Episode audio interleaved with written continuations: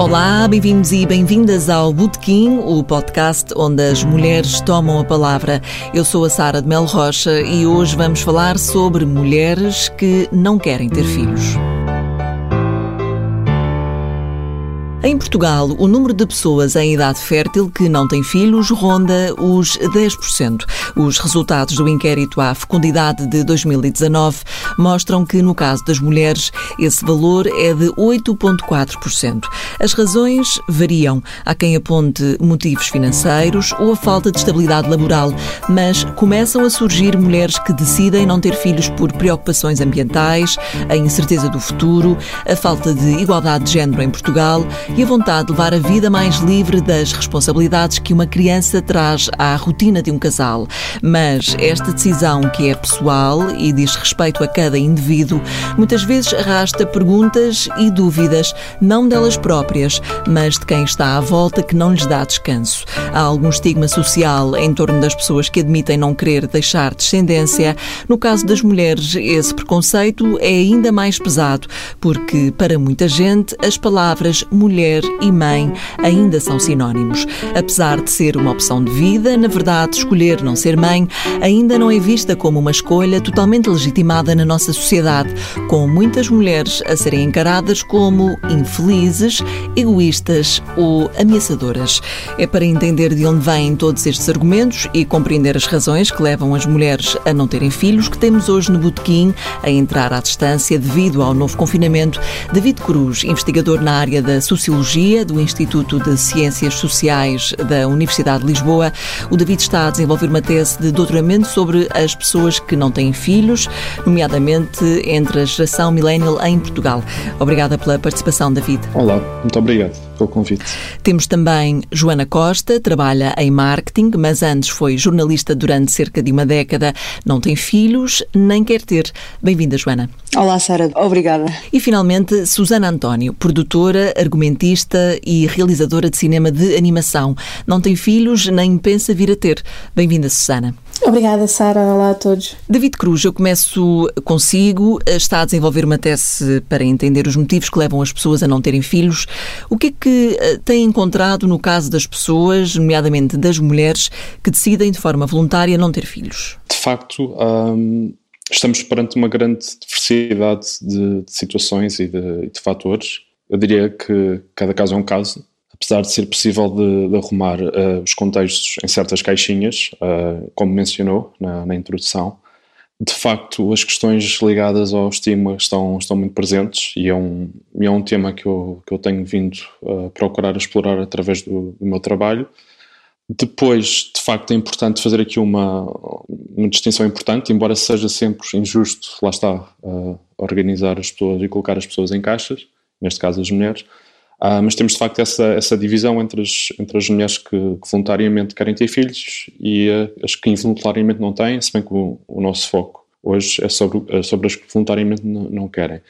E depois também temos ali uma categoria intermédia que está associado a alguma ambivalência ou, ou circunstâncias de vida que eventualmente poderão empurrar mais as pessoas, e neste caso as mulheres, para um, para um lado ou para o outro, uh, mas, focando, mas existindo aqui um foco na questão das pessoas que voluntariamente não querem ter filhos, podemos ter essa tal designação de child free, se bem que a designação de child free podemos encará-la como quase como um movimento, um, ah, diria que há muitas mulheres que voluntariamente e deliberadamente, não querem ter filhos, mas que não têm, nem sequer têm presente esta, este conceito, esta definição de, de child free, que está, está muito associado ao movimento e tem aqui uma causa identitária muito, muito forte. Uh, depois temos aqui variedíssimas circunstâncias e eu acrescentaria aqui um, um, um fator que muitas vezes está associado com as clivagens uh, dentro do, num contexto de, de, casal ou de não estar com a pessoa, uh, com a pessoa certa, que também costuma ser um fator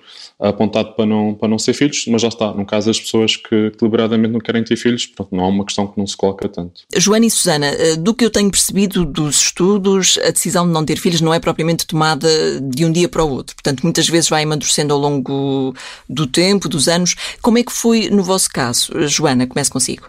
Uh, eu acho que costumo, costumo dizer que vem desde criança. Quem me conhece hum, desde criança, desde a adolescência, vá, em que, sei lá, uma irmã mais velha, uma prima tem um bebê e depois as meninas vão todas ter com o bebê e querem ver, eu ficava sempre para trás, ficava ao pé dos rapazes.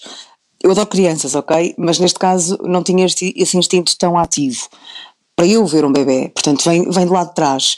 Uh, quem me conhece há muitos anos e uma relação que eu tive há uns 6, 6 7 anos, a pessoa num jantar disse à frente de uma pessoa que me conhece há muitos anos, uh, há quando tivemos um filho, e ela regalou os olhos, como quem diz, mas eu conheço desde sempre filhos.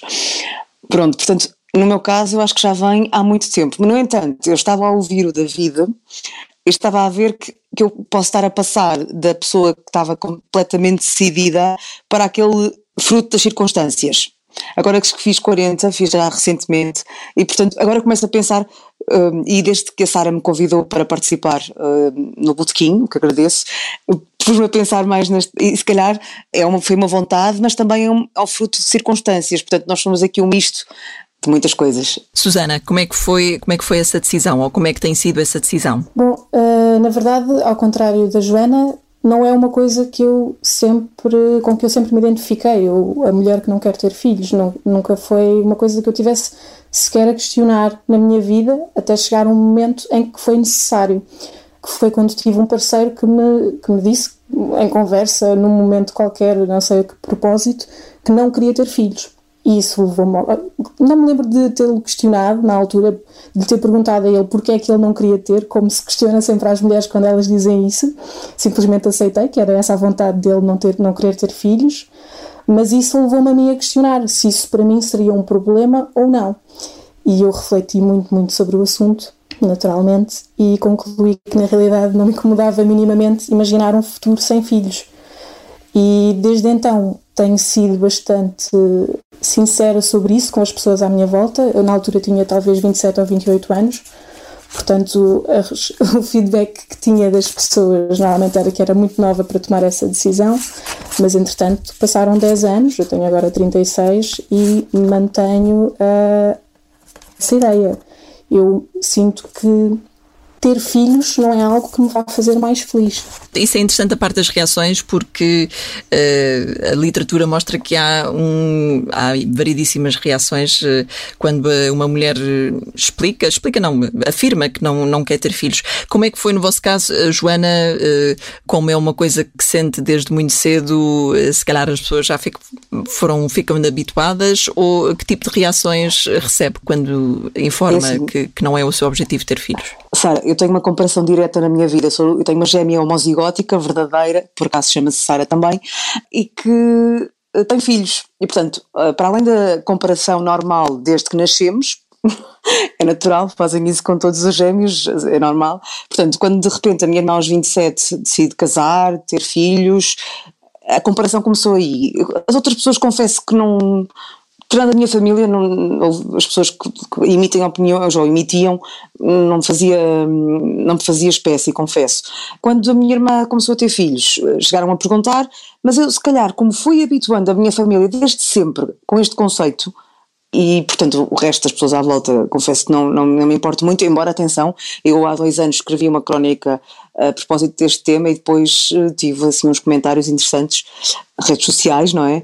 E, e portanto a sociedade efetivamente aceita pouco este tipo de opção, embora não seja totalmente child free, porque eu tenho três sobrinhos muito próximos, eh, um deles vive comigo, portanto se calhar isso também faz com que eu ainda corrobore mais a opinião que tinha desde pequena de não entre, aspas, querer ser mãe, porque, como diz, um, o povo parir é dor, uh, criar é amor, e se calhar eu estou na fase do criar.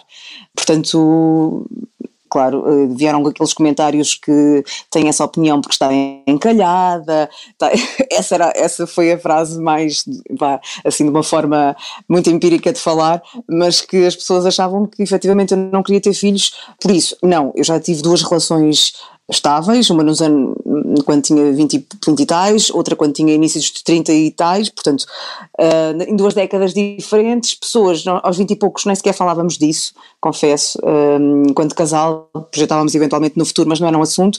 Esta relação dos 30 e tais, já falei há pouco, quando contei do, do jantar e do, do olhar arregalado de uma amiga minha, um, de infância, quando a pessoa que vivia comigo na altura comentou quando tivemos um filho, aí esse assunto já começou a ser mais sólido e acabou se calhar por a relação também não dar, não dar certo, porque a pessoa queria um objetivo, ter um filho e eu não, não tinha esse objetivo, portanto as reações foram menos positivas, embora também tenha reações muito positivas, porque eu acho que ainda muito há o estigma e a vergonha de assumir isto publicamente. Parece que não sendo mães não somos mulheres completas e isso não é verdade, porque há muitas formas de criar, há muitas formas de amar, há muitas formas de educar e de ser mãe nós podemos ser mães, inclusive dos nossos pais. Eu agora tenho 40, os meus pais já têm, estão quase na década dos 70, e portanto nós começamos a ser cuidadores dos nossos pais. Portanto, ser mãe é cuidar, não é necessariamente ter alguém a criar no ventre, não é? Susana, hum, como é que, em termos de reações, há alguma coisa a destacar quando, quando se fala sobre este tema?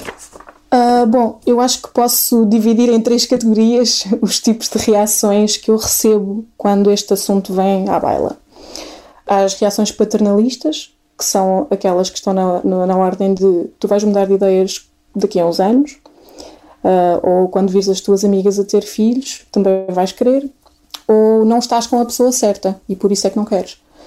Um, isto, estas são reações mais ou menos negativas, não é? Mas neste contexto enquadra-se a reação dos meus pais, que eu acho que vem de um sítio de esperança, porque eles gostavam de ter netos e então eles têm um bocado esta atitude de um dia vais mudar de ideias, uh, que eu acho que não, não sinto como uma falta de respeito para com a minha decisão, compreendo que da parte deles venha desse lugar de esperança, uh, especialmente porque eu estou agora numa, numa relação estável já há vários anos, com um, um parceiro que me faz muito feliz, somos, somos um casal feliz e eu continuo a, a, manter essa posição, o que de alguma forma faz com que eles vacilem nessa convicção de que talvez daqui a uns anos eu mude de ideias, mas pronto, não sei. Uh, depois há um, uma segunda categoria que também pertence às, às reações negativas, mas que estas são mais violentas, que são as reações das pessoas que de alguma forma ficam ofendidas uh, pela minha vontade de não querer ter filhos, porque vão contra aquilo que estas pessoas acreditam. Uh, e então eu já ouvi que uma mulher que não quer ter filhos é uma coisa antinatura, quando na verdade é apenas contracorrente, não é? Uh, eu já ouvi, neste caso de um homem, a reação não é normal tu não queres ter filhos, porque todas as mulheres querem ter filhos. A quem eu perguntei, mas tu queres ter filhos? E ele me disse: Não, mas eu sou um homem. Uh, estas são as reações assim, mais violentas que eu já tive. Uh, e depois tem reações muito positivas, que são as das mulheres que também não querem ter filhos, mas normalmente não ouvem ninguém verbalizar isso, então sentem que não estão sozinhas, afinal.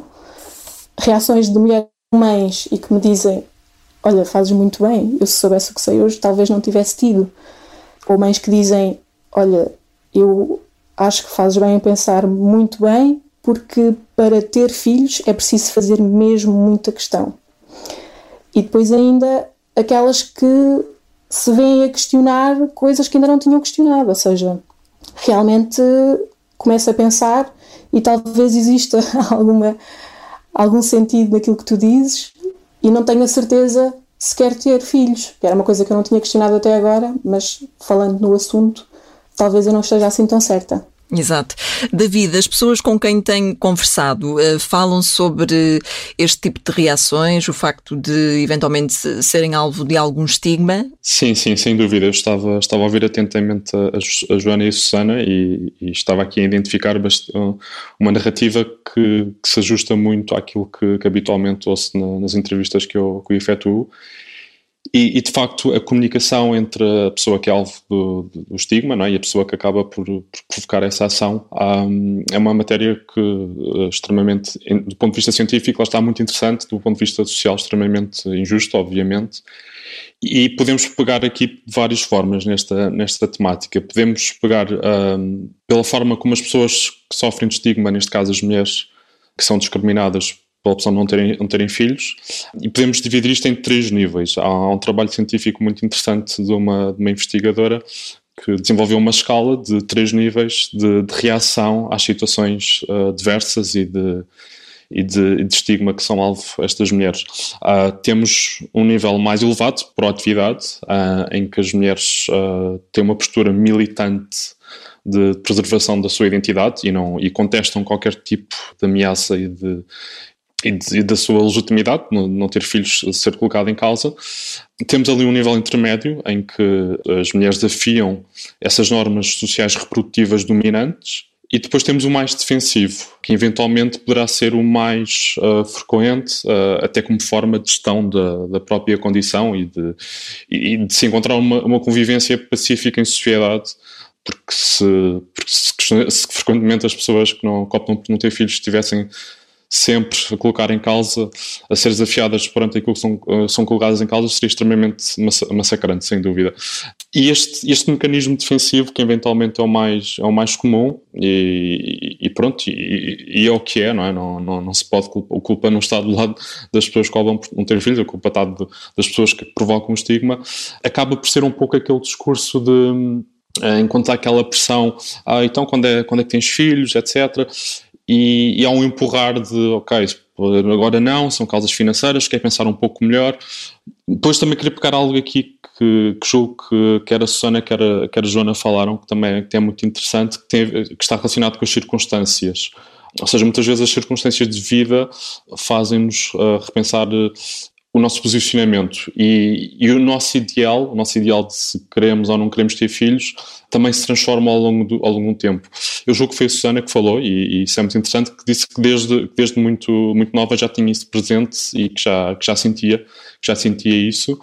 Ouvi também a Susana que falar que num contexto de relacionamento também questionou, pelo menos, ou, ou pensou sobre o assunto, e muitas vezes e voltando aqui à questão do, do estigma e das técnicas de defesa, se assim podemos dizer, também dependem deste, deste grau de, de, consciência ou não de se querer ou não querer ter filhos. Uh, se alguém é, é, é assumidamente child-free, que é, que é algo muito, muito pouco significativo, e, e tenho curiosidade em saber se, se a Joana ou, ou a Susana uh, se já conheciam esta designação e se de alguma forma já tinham feito algumas pesquisas e se estavam, estavam a par deste, deste conceito. Há também uh, registro de reações mais violentas, uh, portanto, não são só mecanismos de defesa, por exemplo, é bullying mesmo. Portanto, há um, algumas mulheres são questionadas para um documentário que eu vi sobre este tema que dizem ter sido vítimas de bullying com bocas do estilo: não mereces ter um útero, se não tens filhos, és basicamente inútil.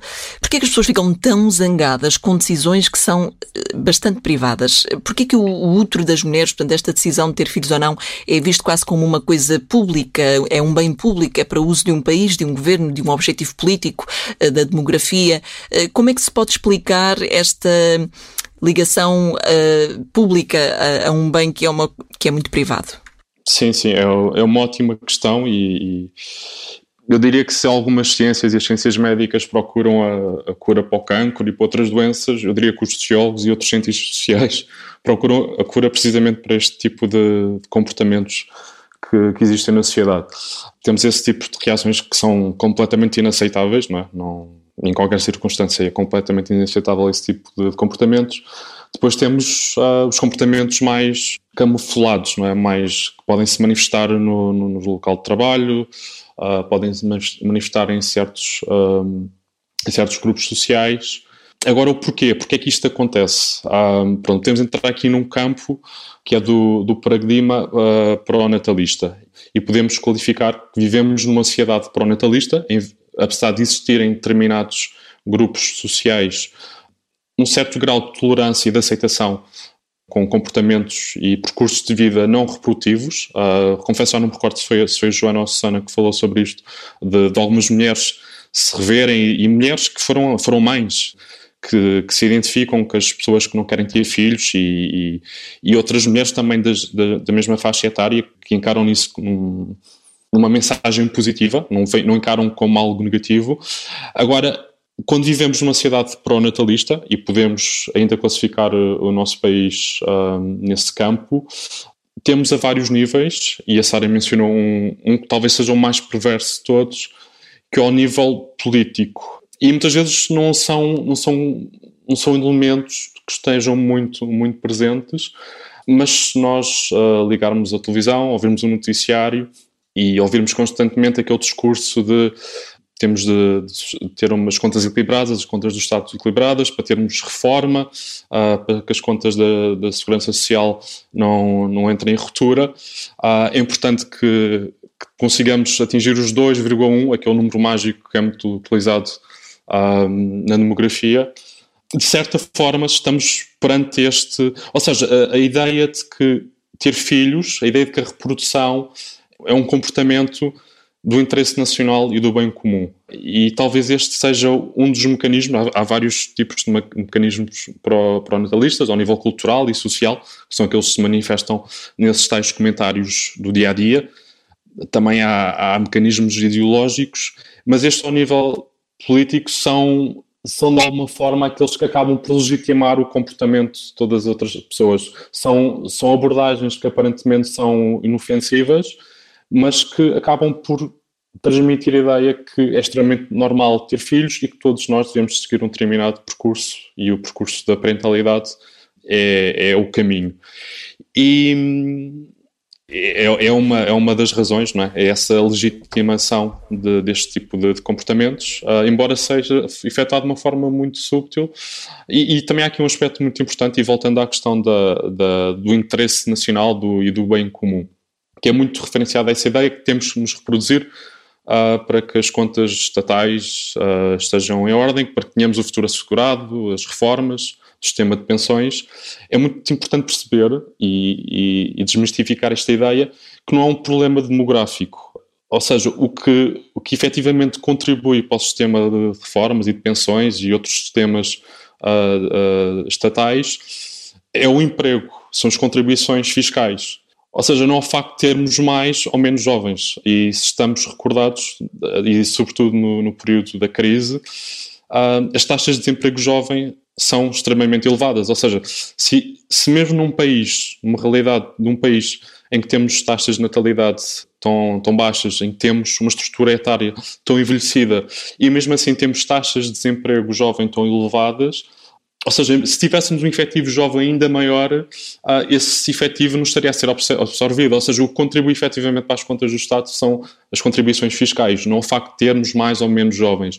Por isto é uma ideia, é uma ideia muito importante de, de desconstruir e está muito associada a este mecanismo pró-natalista de natureza mais política e ideológica. Eu acho que isso também tem a ver com o facto da nossa sociedade se organizar em famílias, portanto, em agregados familiares. E então parte-se do princípio que essas famílias têm que ser uma mãe, um pai e filhos. Ah, existe este, este conceito. E felizmente a medicina conquistou-nos há, há, várias décadas o, o privilégio de nós podermos separar a sexualidade da reprodução. Só que esta separação ainda não aconteceu a nível social e cultural. Portanto, ainda é vista a necessidade de reprodução para sermos seres e indivíduos plenos a viver em sociedade. Eu acho que isto, este, isto é um dogma que ainda não foi desconstruído e, portanto, essa, essa, esse argumento da segurança social e das gerações terem que ser renovadas para a sociedade poder continuar a existir se calhar não é completamente assim. Uh, portanto, achei muito interessante essa intervenção do David sobre essa questão. Outra crítica apontada às mulheres que decidem não ser mães, não é bem uma crítica, mas é, é quase que como um statement, é que estas mulheres nunca se eh, vão sentir mulheres plenas, portanto, no seu sentido completo. Um, mas a verdade é que alguns estudos que eu consultei, um, mulheres que não, que não querem ser mães dizem não, não se sentem menos mulheres por isso, e por isso a conclusão é que os outros é que acham que não ter filhos faz delas menos mulheres. As próprias não consideram isso. Susana e Joana, como é que vocês olham para esse, estes argumentos? Sentem-se menos Posso... mulheres eh, por não terem filhos? Uh, curioso, Sara, porque hum, a crónica que eu falei há pouco tinha precisamente o título Sou menos mulher por não querer ter filhos. Não, eu não me sinto menos mulher. Aliás, o que é ser mulher? Uh, e mais uma vez voltamos à questão da individualidade. Uh, o útero é de cada um, o que é ser mulher para mim pode ser diferente do que é ser para a Sara, do que é para a Susana, e ser mulher não passa necessariamente pela maternidade, passa por imensas coisas, por, por cada um de nós tem objetivos diferentes, porque cada um de nós tem vontades diferentes, porque cada um de nós tem, mais uma vez, a questão das circunstâncias diferentes. Já agora, aproveito para responder ao David, há pouco perguntou se eu conhecia o conceito child free, não, não conhecia, e não me revejo, confesso, apesar de não querer ser mãe, como já disse, um, vivo com os meus, vivo com um sobrinho, tenho mais dois, estou muito próxima deles, gosto de crianças, mas gosto daquele momento em que eu fecho a porta do quarto e, e pronto, uh, fico no meu momento sem responsabilidade, porque ser pai e ser mãe, decidir a decisão, a Susana também já ficou este assunto, é preciso ter coragem para depois não, não, não entre aspas, haver o sentimento de uma espécie de arrependimento, que a Susana também falou que algumas mães acabam por confessar. Se eu soubesse o que sei hoje, é preciso ter coragem, porque depois também há uma questão que me passa muito pela cabeça, mas desde sempre, quando era mais nova, de ter que tomar esta decisão de não querer ser hum, mãe. Eu não utilizo o advérbio nunca, ok? Pode acontecer, já tenho 40, poderá acontecer, mas, hum, mas neste momento não é, não é isso que eu quero, ou sempre foi não querer isso. É, então, em resposta à Sara, essa questão de é-se menos mulher por não se ter filhos, eu acho que isso é de uma violência brutal e menos sobre mim que é uma escolha minha e que, pronto, como tantas outras escolhas que eu fiz, eh, as pessoas respeitarem ou não, pronto, é o que é. Há muitas, muitas coisas que eu, enquanto mulher, escolho fazer ou não fazer e que, sou, e que sou julgada pelo facto de ser do meu género e tomar essa decisão, não é? Mas nesta em particular, esse menos mulher por não ser filhos, é de uma grande violência para quem não pode ter filhos, por exemplo. Pessoas que infelizmente sofrem de infertilidade. Para mulheres trans, quer dizer, não faz qualquer sentido dizer que a feminilidade é exclusivamente a maternidade, porque isto não é verdade. Está longe de ser verdade. O certo e o errado aqui não, não fazem muito sentido porque muito, a literatura revela também que estas uh, as mulheres que não querem ter filhos são muito encaradas como quase uma ameaça, ou seja, porque elas desafiam as expectativas sobre o que as mulheres devem e devem querer e devem fazer. E as pessoas ficam um bocadinho chocadas quando uma mulher simplesmente informa que não quer ter filhos porque ficam chocadas com a, com a possibilidade de haver uma escolha, uma escolha que eles se calhar ainda não tinham percebido bem que é possível, porque estavam a seguir o que é o suposto ser feito, o que é uma pessoa nasce, casa, tem filhos, trabalha e morre. E ficam muito agressivas porque sentem que as escolhas dos outros têm que vir validar as próprias. Portanto, se eu escolhi ter filhos, agora, agora ela está a dizer-me que não vai ter filhos. Como assim? Não, ela não está a seguir uh, o caminho certo. Vocês já, já pensaram sobre este assunto? Uh, eu, penso, eu penso que sim. Uh, aliás, eu também responder ao David aquela pergunta que ele fez há bocado se conhecia o conceito de child free. Conheço uh, também conheço as teorias antinatalistas e já pesquisei bastante sobre o tema porque é uma, lá está, é uma coisa que tem ocupado o meu pensamento na última década. Um, e como sinto muita necessidade de me justificar porque as pessoas constantemente me pedem isso eu também sinto necessidade de ir buscar argumentos ao, ao pensamento de outras pessoas uh, e de me inspirar nelas para também ajudar a, a explicar, a, ajudar as pessoas a, a, a, verem isto de outra forma, talvez. E, e realmente eu acho que uma, li recentemente uma coisa engraçada que é somos presenteados com um retrato da maternidade muito idílico. E isso talvez tenha sido uma questão de sobrevivência, ou seja, as mães escondem a parte horrível da maternidade, porque ela existe. Não vamos negar que ela existe, ela existe, e, e esconderam-na por uma questão de sobrevivência, porque tem que se agarrar às coisas boas para sobreviver. E portanto, quando nós as confrontamos com, mas há isto que é mau isto que não, não me dá vontade, não me inspira, é, é muito ofensivo, porque é aquilo que elas estão a tentar ignorar na, na, na maternidade, não é? Eu acho que pode ser por aqui. Joana. Um, eu estava a dizer que a decisão também de não querer ser mãe pode passar para a fragilidade que é perder um filho enquanto ser pai uh, em vida. Portanto, um, há, há, dias li uma frase que é um pai ou uma mãe que perde um filho em uh, morre em vida a questão contra a natura de um filho morrer entre, entre dos, dos pais. E esta questão também, uh, confesso que esteve um, na minha cabeça desde pequena, o medo também de poder perder alguém que é tão precioso. E é um dos motivos também que lá no ínfimo, se eu estivesse sentada num, na, psicoterapia, se calhar eventualmente não diva, diria, na chaise longue, diria, diria para chegar a esta conclusão. para tomar decisões e para, uh, e para as tornar públicas, uh, seja não ter filhos, seja outra opção qualquer, é preciso ter coragem. E muitas vezes, quando, quando a Sara falou da porcentagem, se não me engano, apenas 10% mas mulheres, se bem, ok. Aí, peço desculpa, uh, aí, aí, aí estão incorporadas os casos de, de quem deliberadamente não quer ter e também dos que gostavam, das que gostavam de ter, mas por algum motivo não têm. Mas eu, eu, eu risco dizer que, esse, que essa porcentagem deverá ser maior, mas há aquela vontade ou coragem que está escondida. Porque a Susana frisou isso bem nos testemunhos das colegas porque o, o, normal será casar, ter filhos, e se calhar há muita gente que tem filhos e que não quer e que não queria. Isso depois, e o David explicará melhor na área da sociologia, e depois isso vai se repercutir na educação da própria criança, na evolução da família, pronto. E qualquer pessoa que tome coragem e de assumir uma coisa que é hum, à frente da sociedade em que está, uh, os dogmas que a, que a Susana há bocado falava, que ainda, que ainda, temos e ainda vamos ter durante alguns anos valentes, estou aqui a profetizar, não sei, para qualquer situação onde as pessoas se sintam, uh, tenham que afirmar o seu argumento e que seja contra a sociedade ou contra os padrões da sociedade, é preciso ter coragem. E isso tem a ver com, com a maternidade e, obviamente, as outras pessoas que vão, entre aspas, no, no rebanho, que não gostariam, se calhar, de ir nesse rebanho, calhar vão ter opinião contrária, quase com uma raiva pela outra pessoa, entre aspas, conseguir admitir algo. Há também cada vez mais pessoas a apontar uh, preocupações ambientais para, uh, para não terem filhos. Uh, David, eu sei que falou com algumas pessoas, talvez que tenham, comecem a apontar estes, estas razões. Há já, há já vários estudos que falam um bocadinho sobre isto, portanto, sobre um, um futuro apocalíptico, climático, que está a levar algumas pessoas a decidirem não ter filhos.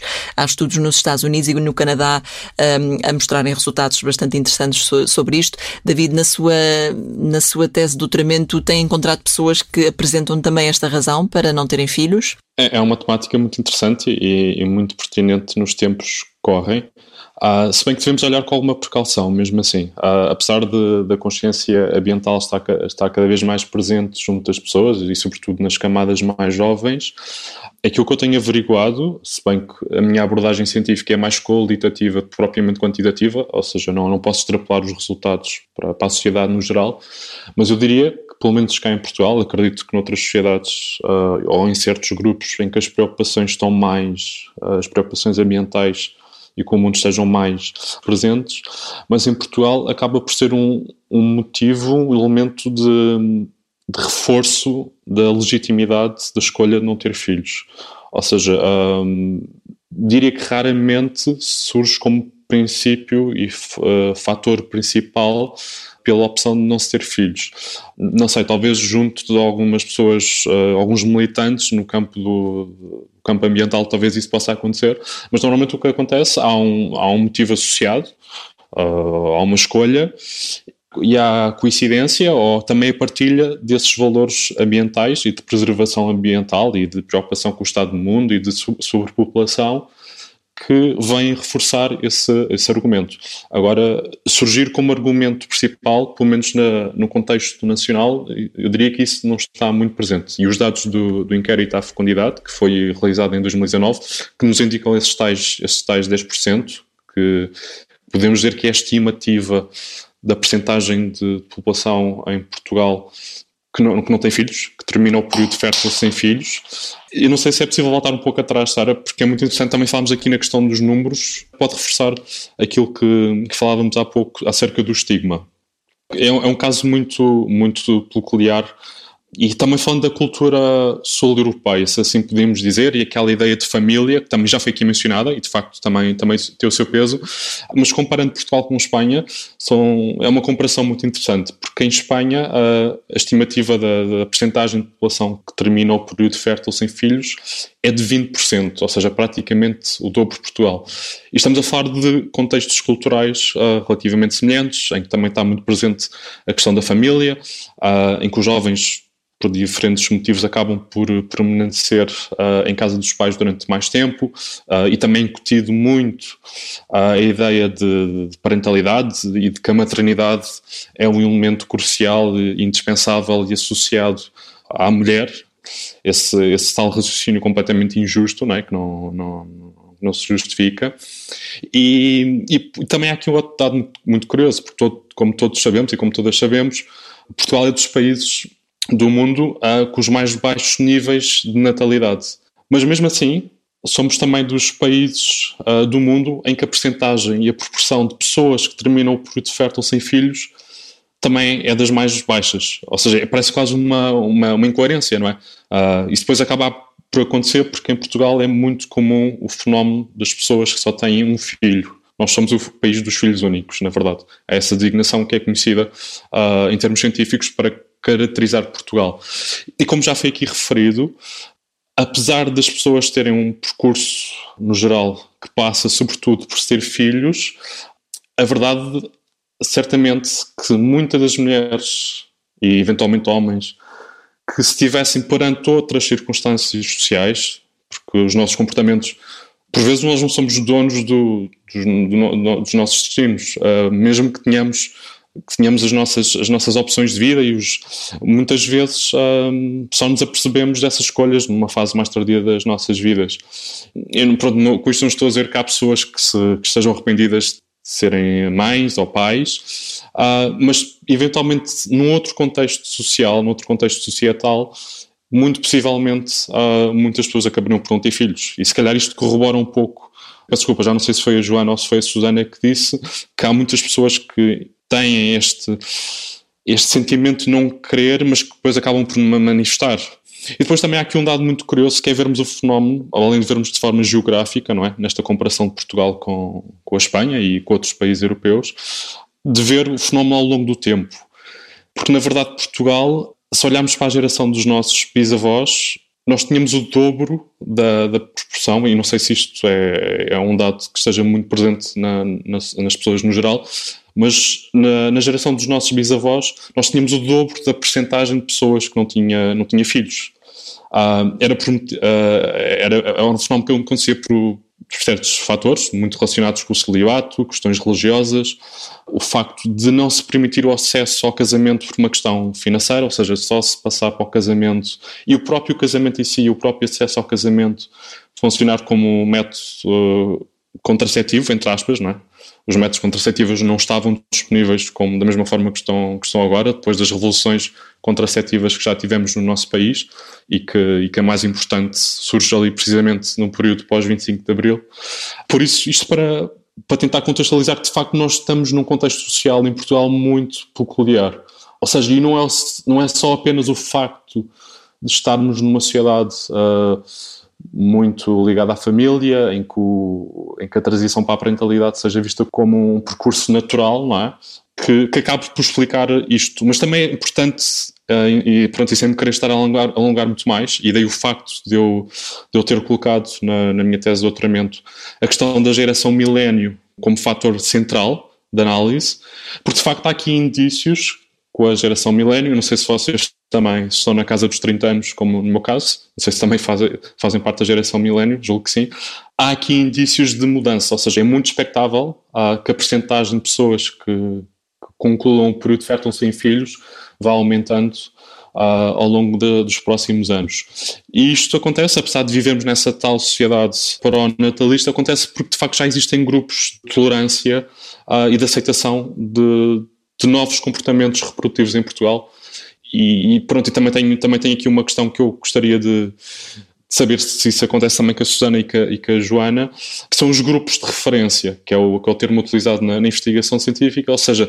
são grupos em nosso redor em que as pessoas toleram e aceitam um comportamento reprodutivo sem filhos e depois, até de uma forma muito consciente, uh, acaba por existir uma maior aproximação junto dessas pessoas, seja de familiares, seja de colegas de trabalho, seja de, de amigos e amigas, e acabamos por viver numa bolha em que de certa forma estamos imunes a, àquelas críticas e às injustiças que, que habitualmente as pessoas sem filhos acabam por, por ouvir. Eu penso que a Joana já respondeu a essa questão, porque ela falou há pouco dos sobrinhos dela e da, e da, da vida familiar dela como tendo crianças presentes e, e, e sendo isso importante.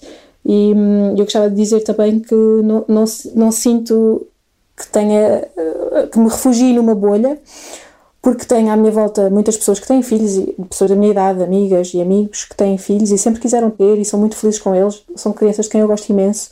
A minha vida familiar também é, também é ótima, os meus pais são, dou muito bem com eles e, e tive uma infância feliz. Não conheço muito poucas pessoas que, tal como eu, não queiram ter filhos. Tenho uma única amiga que diz abertamente que não quer ter filhos mas não me sinto menos compreendida por isso, também não me sinto atacada por estas pessoas à minha volta. São mais conversas de circunstância em que há comentários menos felizes, digamos assim, do que haver propriamente um ambiente hostil. Portanto, à minha volta eu sinto que há uma aceitação das pessoas e um respeito pela minha opinião, no fundo, não é? Pelo meu desejo de não ter filhos. Exatamente, o mesmo se passa comigo, o que a Susana acabou de, de, responder, mas também posso aqui frisar que nós, se calhar, temos a sorte de viver em meios citadinos grandes e que seja mais fácil a aceitação desse tipo de, de, decisão. Se calhar, se quem nos estiver a ouvir num, numa, numa terrinha, entre aspas, mais pequena, mais interior, não, não sei, estou aqui a, se calhar a, a entrar na, numa, numa, questão mais sociológica que é, que é do David, não sou eu que não, não, sou, não estou ligada a essa área, uh, mas se calhar aí será as pessoas que não conseguem ter coragem, ou alguém numa terra mais pequena, ou num meio interior, uh, uh, dizer a toda a gente que não quer ser mãe, aí se calhar vai ter essas reações hostis. Sim, sim, Eu... sem dúvida. Não que as pessoas em nosso redor também não tenham, mas que tenham a tolerância de aceitar a decisão. E, e também há aqui um aspecto que, que esqueci de mencionar há pouco, tam, também é importante. Uh, ou seja, o facto de ser child-free, pronto, e, e, também, e também é importante eu referir isto, porque eu também entrevistei muitas pessoas que se, que se identificam completamente com a, com, a, com a, causa e com o movimento child-free. Ou seja, ser child-free não significa que as pessoas todo não gostem de, de crianças. Uh, pelo contrário, entrevistei teve vários casos de pessoas que têm uma relação muito próxima com crianças da, familiares e, e, amigos. Eu gostava de pegar num, num, detalhe que, que o David falou, que é a questão do arrependimento, porque havia aquela discrepância de números que também podiam ser explicadas eventualmente por esta, este sentimento do arrependimento.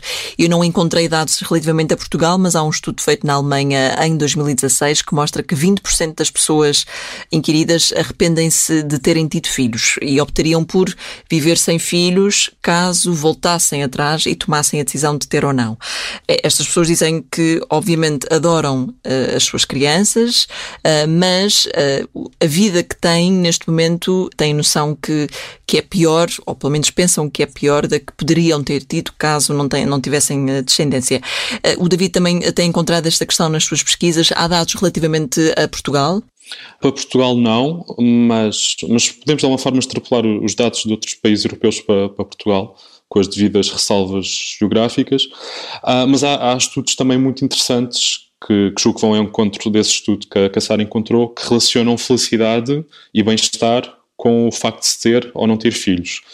E, e que a generalidade desses estudos mostram é que as pessoas que acabam por ter filhos sentem-se menos infelizes nos primeiros anos de vida da, das crianças, uh, eventualmente por acarretar uma maior responsabilidade uh, e para as crianças ainda serem muito, muito dependentes.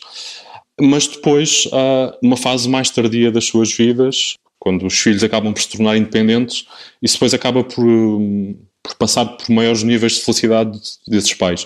Uh, e depois, nesses estudos que relacionam bem-estar e felicidade com ter ou não ter filhos, de facto, as pessoas que se encontram ali na casa dos, dos 30, 40 anos, uh, ou seja, quando os pais estão a cuidar do, dos filhos, quando eles são crianças e adolescentes, têm esses níveis de bem-estar e, e de, de, felicidade menores uh, em comparação com, com as pessoas que não, não têm filhos.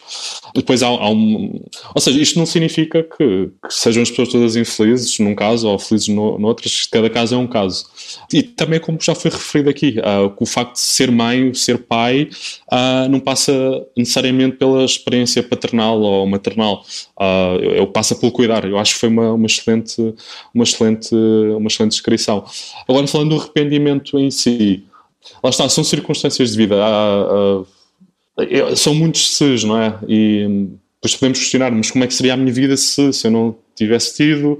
Um, são estudos interessantes que exploram aqui algumas questões, mas lá está, como tocam nestes domínios, domínios do bem-estar e da felicidade, que são muito difíceis de, de medir, não é?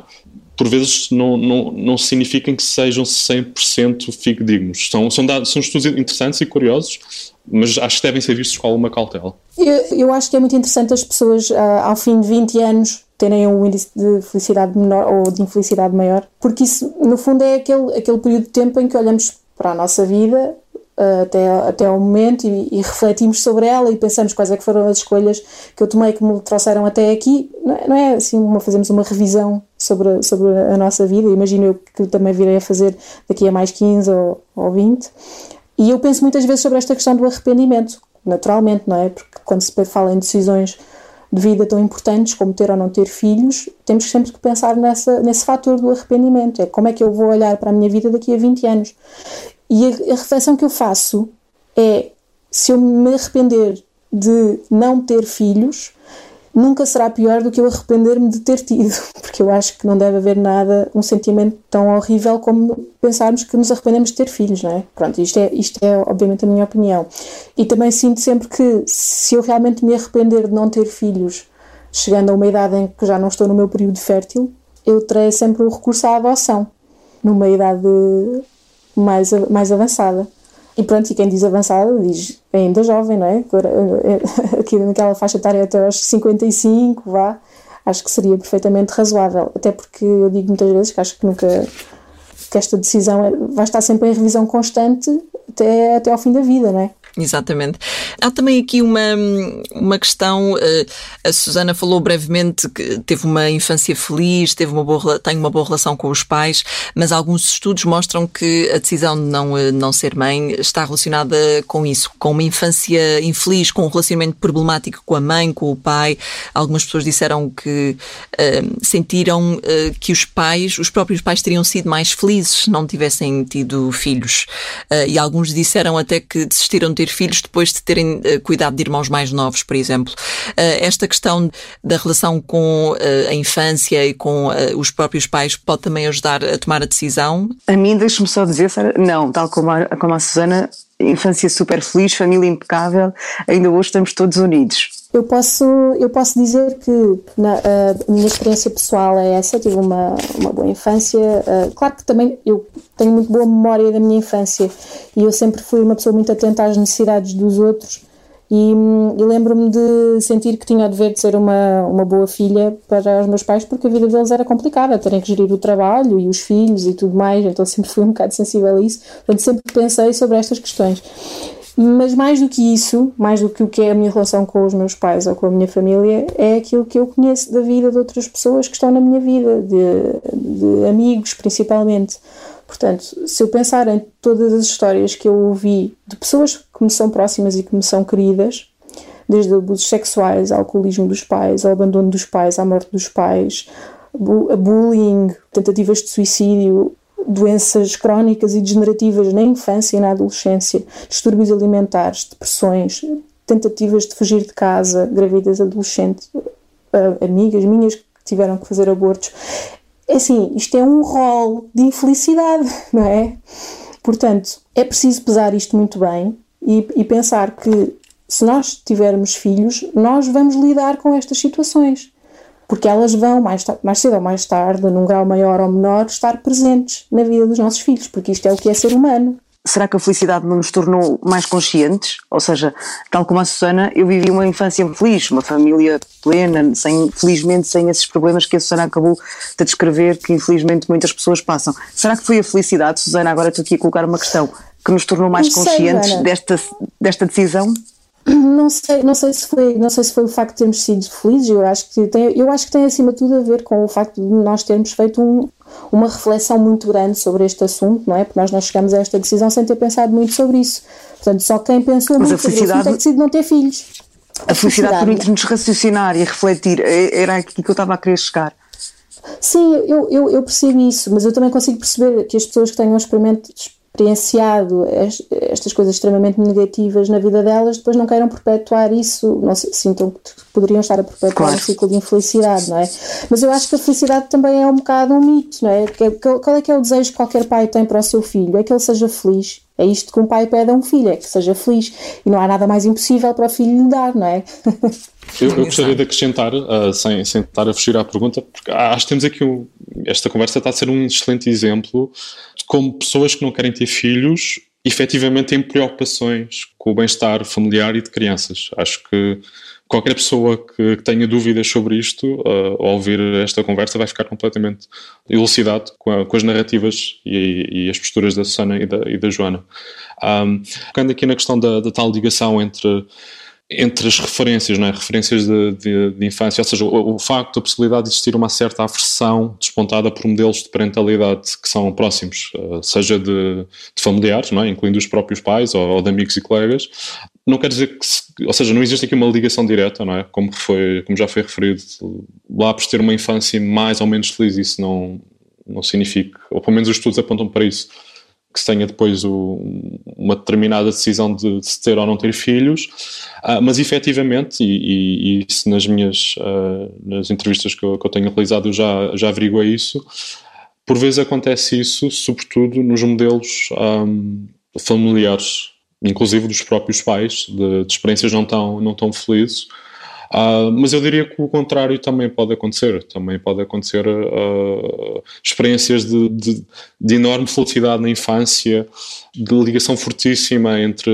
entre filhos e pais, e, e depois as pessoas optarem por não ter filhos. Ou seja, diria que não Poderá ter algum peso em experiências uh, negativas, efetivamente, agora não, não parece que seja determinante todo. Em relação à vida social e laboral, uh, há aqui do, dois campos que eu gostava de explorar.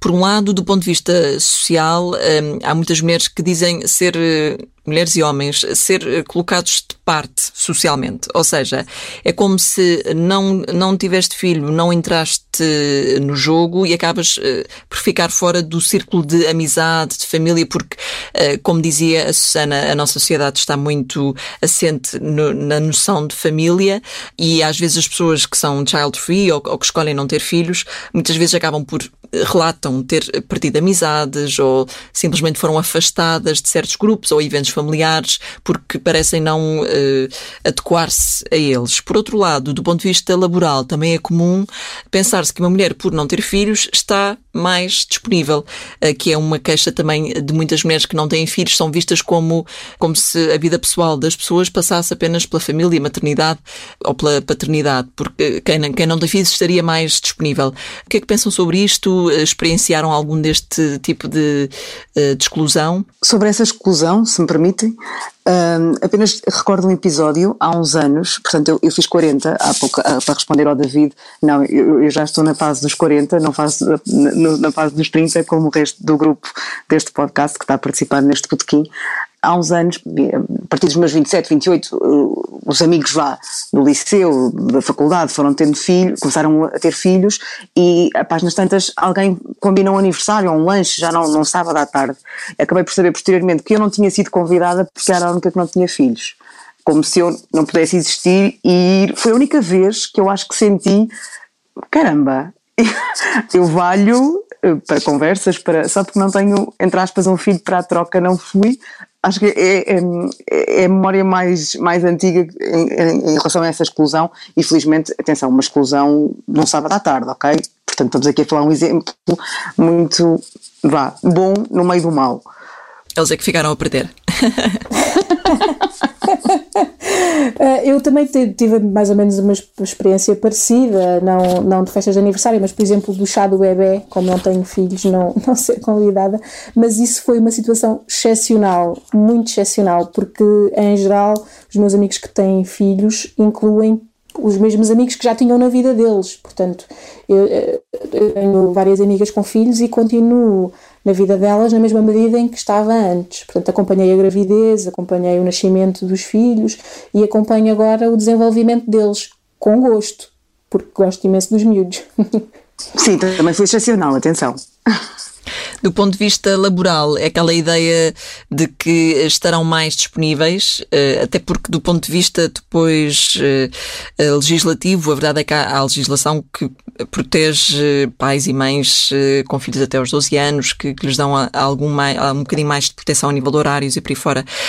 Sentem que a nível profissional são vistas como as pessoas sempre disponíveis, portanto, porque não tem nada que atender em casa, vamos dizer assim.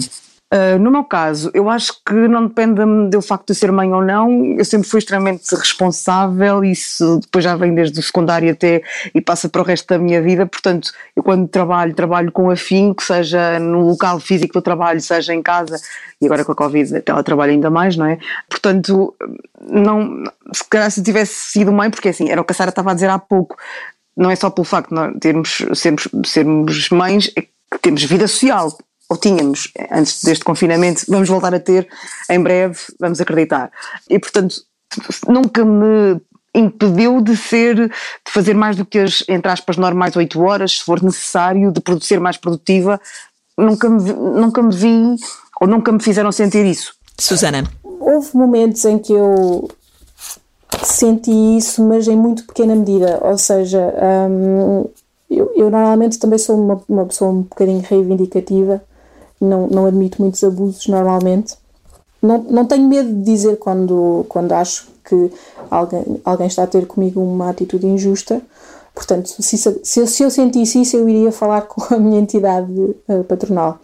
Mas, mas felizmente eu tenho um, trabalho que também me permite gerir muito eu próprio o meu horário e, e fazer eu uh, esse tipo de escolhas portanto não posso bem queixar disso, mas já tive situações em que, em que senti que talvez, que talvez houvesse uma atitude um bocadinho diferente, a nível de aumentos talvez, mas aí também não sei se é o fator ter filhos ou o fator ser mulher, pronto, bem, não sei dizer. Isso começaria logo uma nova discussão. Um, em relação à pandemia, pode a pandemia também levar ao questionamento de ter ou não filhos? Isto é uma análise ongoing. Uh, já percebemos que os pais estão a atravessar momentos bastante difíceis neste momento, com o confinamento e as escolas fechadas. Aliás, chegou a falar-se da possibilidade de 2020 ser um ano de baby boom, mas afinal já percebemos que até foi o contrário. A pandemia pode ser aqui mais uma razão para que as, as mulheres e os homens uh, em Portugal comecem a questionar uh, terem filhos, David? É, é, de facto, é de facto muito interessante porque tenho bem presente, porque se fizermos as contas, ou seja, nós no primeiro confinamento, um, que foi em março de 2020, ou seja, fazendo contas, uh, os postos filhos do confinamento, acho que até se fizeram algumas, algumas reportagens na comunicação social sobre isso e, e alguns programas de talk show de fim de tarde, muito derivada à, à ideia romântica, não é? De que, ok, as pessoas agora estão em casa, uh, vamos ter esse tal mini baby boom. Um, e de facto o que os dados mostram, há, há dados já, que já nos mostram o, o, número, o número de nascimentos ocorridos ao longo de 2020 e pronto, e aconteceu aquilo que era expectável, ou seja, perante períodos de incerteza uh, e de instabilidade e de grande incerteza ao futuro e de, e de trauma, estamos a falar de trauma social e coletivo que vivemos, talvez só comparáveis com os períodos pós-guerra, pós-segunda guerra, que nós efetivamente nem em Portugal tivemos. Por isso, naturalmente, a esse nível, em termos de número de nascimentos, uh, pronto, não, não se ficou qualquer tipo de baby boom. Poderá eventualmente acontecer quando a situação melhorar, e melhorar a todos os níveis, não, é? não só a nível pandémico, mas também económico, e eventualmente isso ainda levará algum tempo. Um pouco à semelhança daquilo que aconteceu com a última crise financeira que tivemos, em que durante os anos de crise os níveis de natalidade estavam mais baixos e depois viu-se uma pequena recuperação que não foi mais do que os nascimentos foram adiados durante o período de crise e eventualmente acontecerá um, cenário semelhante. Agora, indo mais diretamente à, à questão, se isto eventualmente poderá fazer repensar uh, as pessoas. Eu diria que, em termos, e comparando com outras crises e períodos de instabilidade coletiva, eu diria que não alterará o rumo das coisas. Eu diria que aqui a questão mais crucial é, é aquilo que eu falei há pouco, ou seja, o facto de estarmos perante uma geração, esta geração milénio, que de facto sente uma maior liberdade e sente uma maior capacidade de ser dona do seu próprio destino. E de alguma forma acho, acho que é uma palavra-chave, sobretudo neste tema, a, a, palavra liberdade. Porque ao fim e ao cabo estamos a falar disso podemos falar de liberdade uh, económica, podemos falar de liberdade individual e aqui inevitavelmente estamos a, estamos a falar de liberdade de escolhermos o nosso próprio rumo reprodutivo. Uh, isto pode parecer soar, soar tão estranho, mesmo entre nós que toleramos completo um percurso reprodutivo sem filhos, mas de facto é um, é um, direito e uma liberdade não ter filhos, da mesma forma que existe o direito e a liberdade uh, de se ter e de existir em circunstâncias que, que favoreçam esse percurso, o oposto também deve existir uh, e não existir qualquer tipo de discriminação, uh, seja laboral. Um, e lá está, depois aí pode-se pode -se as questões de discriminação feminina, é? é? mais difícil depois de identificar o, o que é que está ali a contar ou não.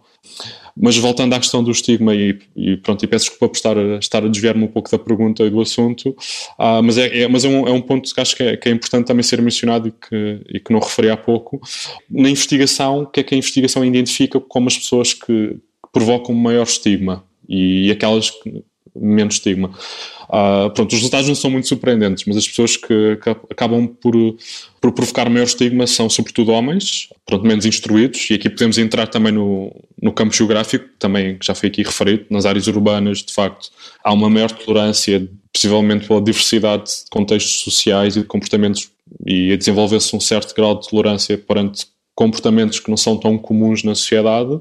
Há aqui a questão da religião, a, a, a religiosidade está muito associada, e eu, pronto, eu estou a referir, não, não quero estar a referir suscetibilidades, mas isto são, são meros resultados científicos e, e, neste caso nem se referem, não se referem a Portugal, embora possam ser extrapolados de alguma forma. E pronto, e, e voltando à questão do, da, da, discriminação laboral, pronto, isto de alguma forma pode-se manifestar, lá está, mas depois não é muito perceptível, não é? Uh, se a discriminação deve-se a um determinado fator ou outros. E este fenómeno do child free uh, apresenta potencial de crescimento nas próximas décadas, David? Eventualmente sim, é, é muito curioso, porque em Portugal é, é, é, daí eu ter perguntado há pouco à Susana e à Joana, porque em Portugal é, é muito pouco conhecido. O, o, fenómeno de child free em Portugal basicamente resume-se a, um, a um, grupo de Facebook com, com poucas dezenas de pessoas que por sinal são sobretudo mulheres. Também estão presentes homens, mas são sobretudo mulheres e são as próprias mulheres que se, que se manifestam mais uh, nesse grupo. Uh, e eu sinto que acaba por ser um, um grupo de partilha e de conforto. Talvez aquela bolha que eu referi há pouco parece-me que são pessoas que encontraram ali uma certa bolha virtual. E é curioso porque no Brasil um, ah, o fenómeno e até mesmo o movimento altruísta está extremamente uh, desenvolvido, uh, no sentido que, que, o grupo é extremamente numeroso. É verdade, estamos a falar de um país com, com muitos mais milhões de pessoas uh, do que nós, mas mesmo proporcionalmente nota-se que é um conceito que se encontra mais, mais enraizado e presente. mas eu diria que sim, eu acho que. Hum, e voltando aqui à ideia de bolha, mas eu, quando eu digo bolha não, não é no sentido negativo, é no. Podemos substituir a palavra bolha por zona de, de conforto. Uh, eu diria que um, com o tempo e, e à medida que as pessoas se vão identificando com o ideal e vão pesquisando, não é? tal e qual como, como a Susana fez e, acho, e julgo que a Joana também, à medida que foram pesquisando e tentando satisfazer a curiosidade e perceber se, só será que sou eu, será que há mais pessoas nesta situação, como é que, como é que reagem, eu acho que as pessoas vão à procura de uma referência, de um espaço e acredito que este child free, ou seja, este conceito de child free, este movimento possa ser o, o chapéu, o espaço de, de, acolhimento, a zona de conforto. Por isso eu diria que sim, acho que é expectável que aconteça. Uh, embora eu tenha acompanhado este, este grupo ao longo do, dos anos da, da, tese, que já, e já me encontro no terceiro ano, uh, não se registra um grande, um grande aumento, mas eu diria que é, que é expectável que sim, que cresça não para, para níveis um, ah, muito elevados, até porque a percentagem de pessoas que não têm filhos de forma deliberada em Portugal é, ainda é muito reduzida, mas eu diria que é expectável, sim uma das, das principais razões pelas quais as pessoas decidem ter filhos, mesmo de uma forma inconsciente, é uma busca muito humana pelo ideal do amor incondicional. E neste momento nós eh, parece que vivemos uma, uma, uma era em que hum, existe este conceito da mãe perfeita que está presente nas redes sociais e, e a mãe blogger e a mãe que influencer não interessa, que veio substituir o ideal de amor incondicional que existia na visão do casal, porque agora nós já percebemos que os divórcios acontecem. E então, de alguma forma, eu penso que agora existe uma pressão muito grande sobre, sobre as mães para serem perfeitas e para serem esse ideal, esse ideal do, do amor incondicional, mas na, mas na realidade eh, acaba por ser uma ilusão tão grande como a outra, não é?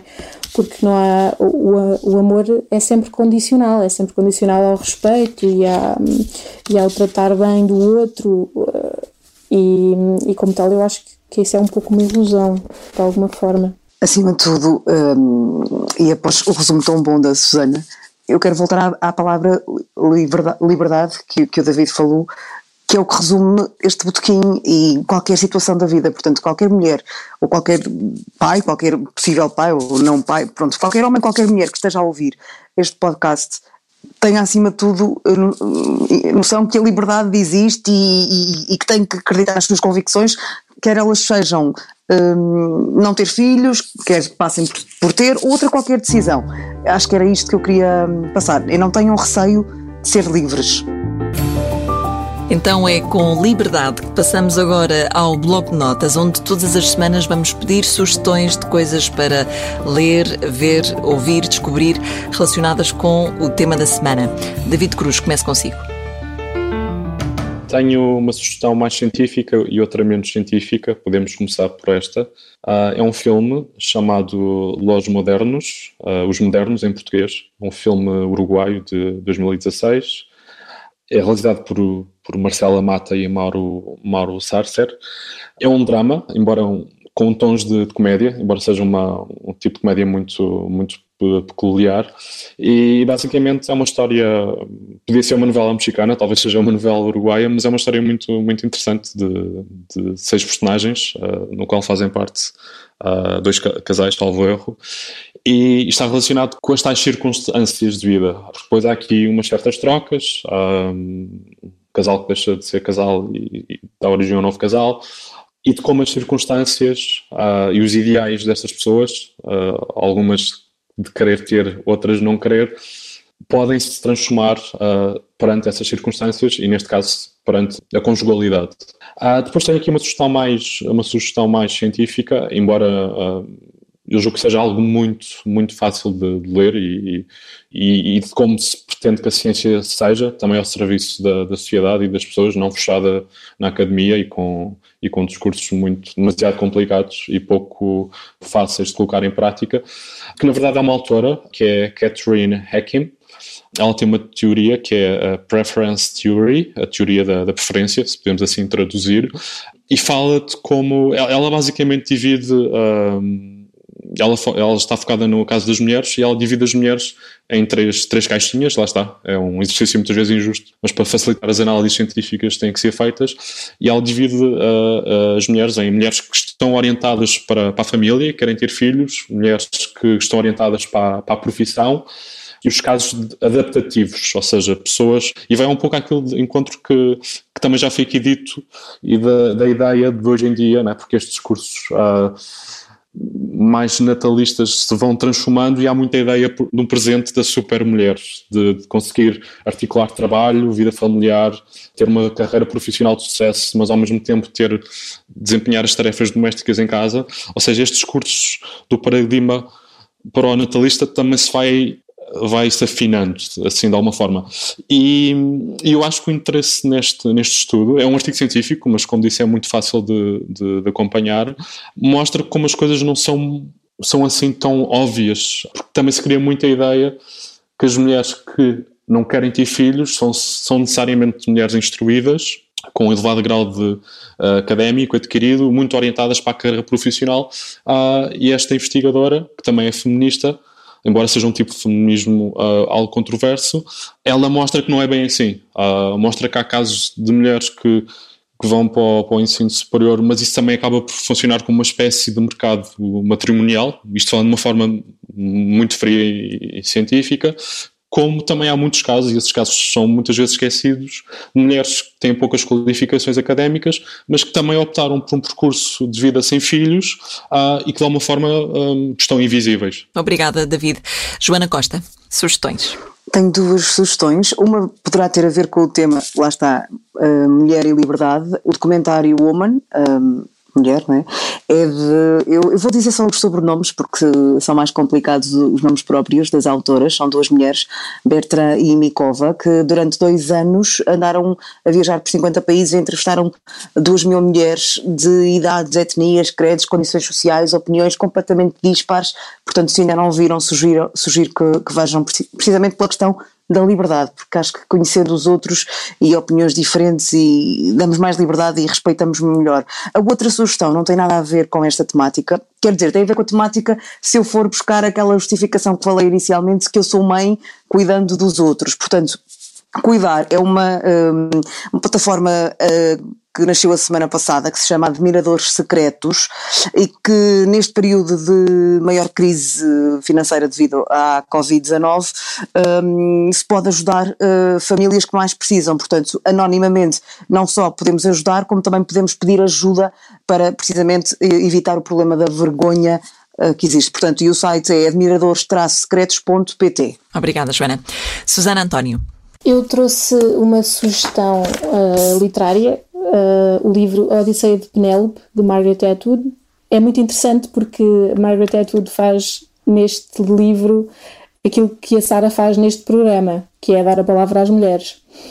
É a história da Odisseia de Ulisses, mas do ponto de vista de Penélope, ou seja, aquilo que se, enquanto Ulisses andava na guerra e perdido no mar durante 20 anos, o que é que se passava em Ítaca, na vida de Penélope e uh, das 12 criadas que foram enforcadas por Telêmaco.